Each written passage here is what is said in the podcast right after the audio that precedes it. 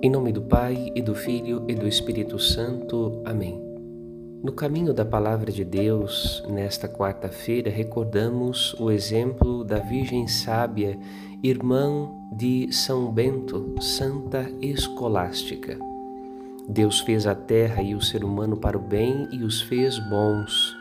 Conhecer o bem e o mal não faz a humanidade sábia, pelo contrário, pode transformar o coração humano em uma fábrica de maldades que tornam impura a vida humana diante de Deus.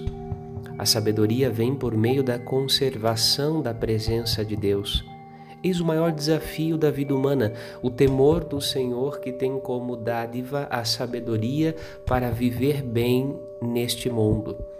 Peçamos à Santa Escolástica que nos conceda um amor ardente a Deus e que não o troquemos por bem algum que a tentação nos apresente, decorado de beleza e sabor, pois sem Deus, beleza das criaturas, mesmo a mais bela obra de suas mãos, o homem, torna-se impuro.